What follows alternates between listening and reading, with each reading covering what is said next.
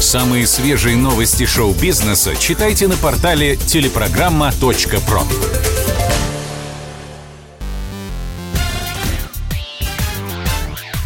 Шоу-бизнес с Александром Анатольевичем на Радио КП. Это новости шоу-бизнеса на Радио КП. И я, Александр Анатольевич. Здравствуйте.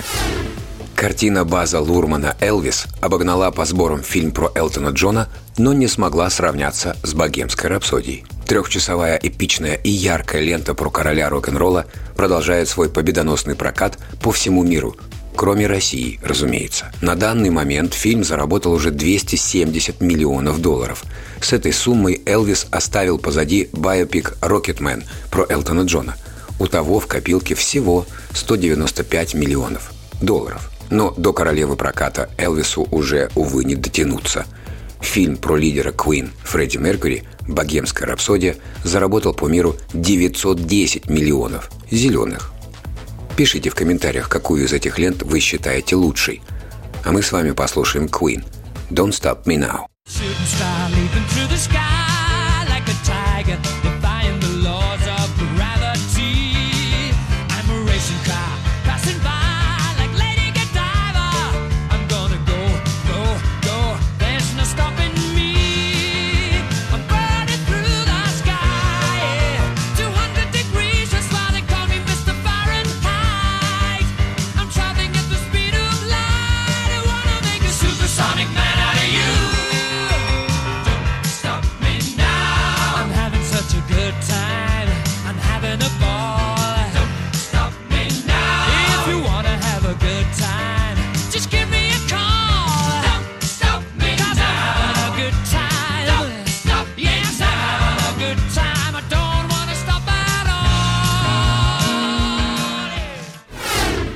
На кинопоиске стартовал приквел «Игры престолов. Дом дракона». Старт в апреле 2011 года масштабной саги «Игра престолов» смотрелся рискованной авантюрой.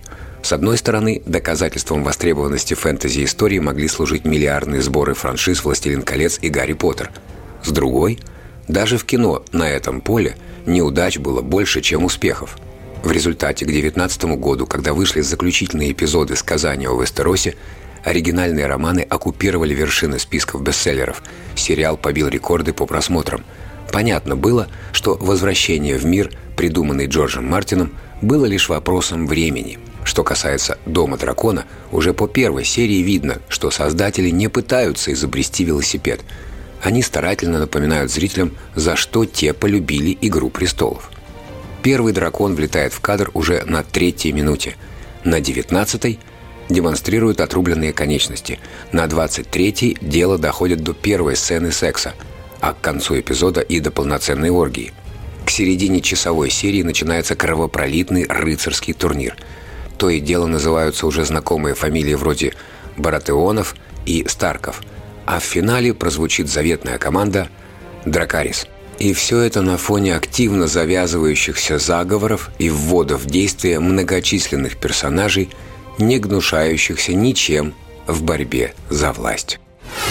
В Псковской области приступили к съемке сиквела «Холопа». Я никогда не снимал продолжений, признается режиссер Клим Шипенко. «Холоп 2» для меня интересная сложная задача. К продолжениям успешных фильмов зрители всегда относятся с особым вниманием и повышенными требованиями.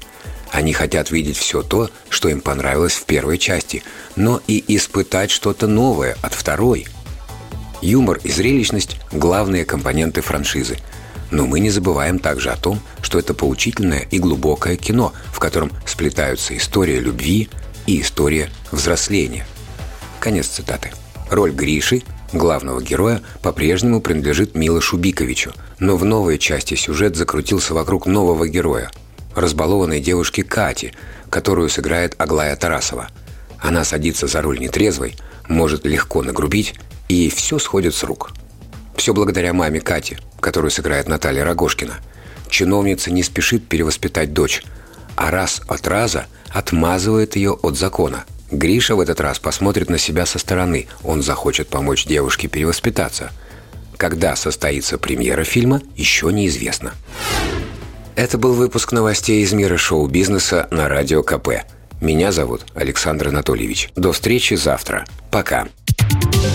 Самые свежие новости шоу-бизнеса читайте на портале телепрограмма.про.